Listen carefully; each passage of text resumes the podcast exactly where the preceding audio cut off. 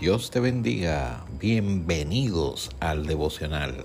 Este podcast ha sido creado con la intención de iniciar el día en contacto con Dios a través de la poderosa, inerrante, infalible palabra de Dios.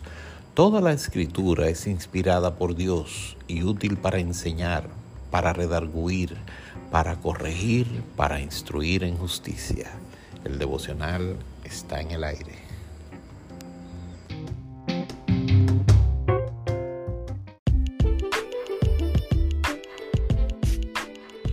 Bendiga. Seguimos con el Salmo número 1. Habíamos visto que bienaventurado es el varón que no anda en consejo de malos, ni anda en camino de pecadores, ni en silla de escarnecedores se sienta, sino que en la ley de Jehová está su delicia, y en su ley medita de día y de noche, y es como un árbol plantado junto a corriente de aguas que da su fruto a su tiempo, y su hoja no cae, y todo lo que hace prosperará.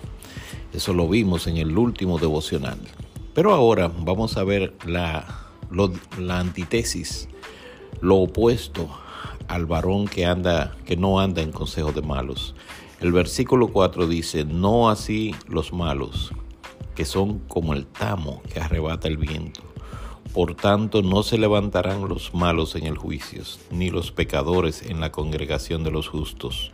Porque Jehová conoce el camino de los justos, mas la senda de los malos perecerá.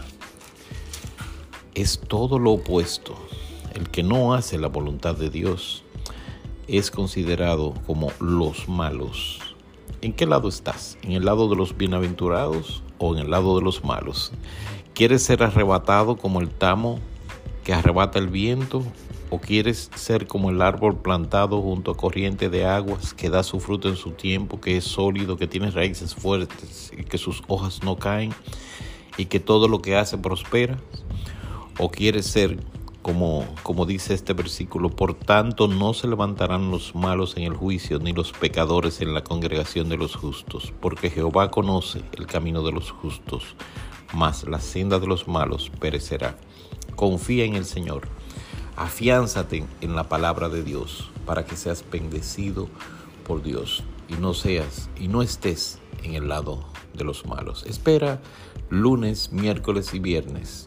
Duerme en paz para que te duermas eh, pensando en la palabra de Dios. Inicia este día con este consejo. Bienaventurado el varón que no anda en consejo de malos. Apártate de los que dan malos consejos para que seas prosperado, bendecido. Que Dios te bendiga en este día.